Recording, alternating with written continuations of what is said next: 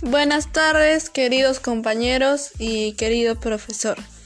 Bueno, hoy día voy a hacer mis podcasts.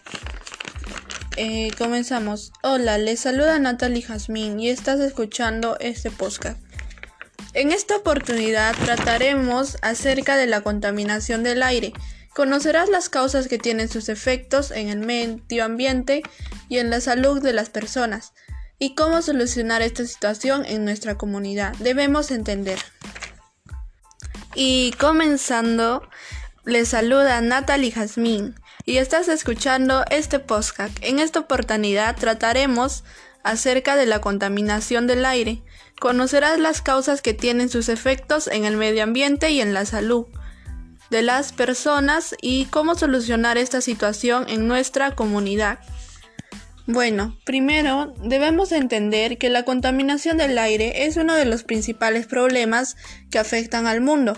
Es como una bomba del tiempo, ya que es demasiado peligrosa y puede causar daños irreversibles. Pues si nos ponemos a pensar, si el aire se contamina totalmente no podríamos respirar y eso causaría nuestra muerte y la extinción de los seres vivos y de los humanos entre ellos personas y animales y plantas.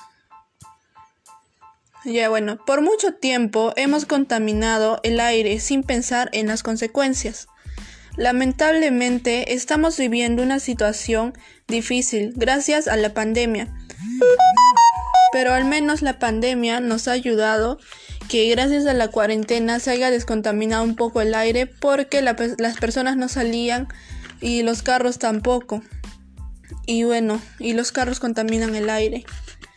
El humo tóxico que botan es lo que contamina, pero como no salían se disminuyó la contaminación, es en parte algo bueno. Bueno, lo que yo pienso es que deberíamos pensar un poquito en la contaminación del aire. También nos afecta, también nos afecta al igual que la pandemia o el COVID-19.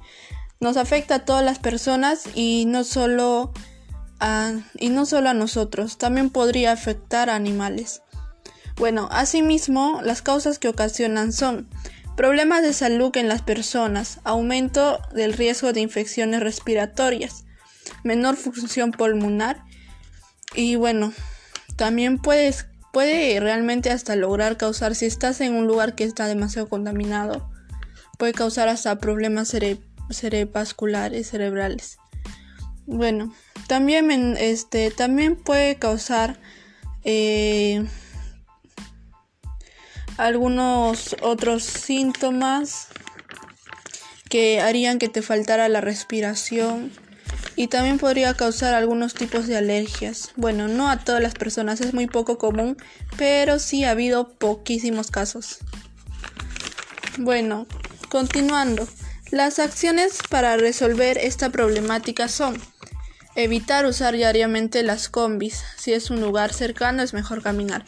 Bueno, yo pienso que es evitar utilizar diariamente las combis o los carros porque, por ejemplo, yo estoy en, mi casa y quiero ir, por, eh, por ejemplo, al mercado. Y el mercado está a unas tres cuadras más o menos. O ya bueno, exagerando cinco cuadras.